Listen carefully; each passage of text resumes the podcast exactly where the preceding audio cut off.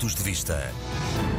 Acabei de visitar São Paulo, onde, eh, além de contactar com o Cônsul-Geral de Portugal, tive a oportunidade de me documentar eh, acerca de vários dos, vários dos dossiês pendentes que têm a ver com a nossa comunidade no Brasil em geral e em São Paulo, no estado de São Paulo em particular. Uma das visitas que fiz foi uma visita ao local onde está previsto o funcionamento da Escola Portuguesa de São Paulo. É bom dizer que eh, o atual Ministro dos Estrangeiros, Dr. Augusto Santos Silva, já em 2017 tinha garantido que a escola estaria aberta em 2018.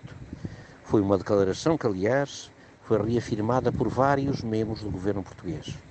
Não foi em 2018, não foi em 2019, não foi em 2020, não foi em 2021 e não será em 2022, considerando eh, o estado em que se encontram as respectivas instalações, onde não foi executada ainda qualquer obra. Sei que têm vindo a ser feitas consultas neste sentido. É bom dizer que a Escola Portuguesa de São Paulo é uma escola estratégica. Estratégica não apenas sob o ponto de vista cultural, mas estratégica também sob o ponto de vista político, tendo em consideração que São Paulo é a maior cidade de língua portuguesa em todo o mundo. Estamos a falar de uma metrópole com cerca de 20 milhões de pessoas. Espero assim que haja uma evolução neste dossiê e que prova, aliás, o modo como o nosso governo se tem comportado com as comunidades portuguesas no exterior.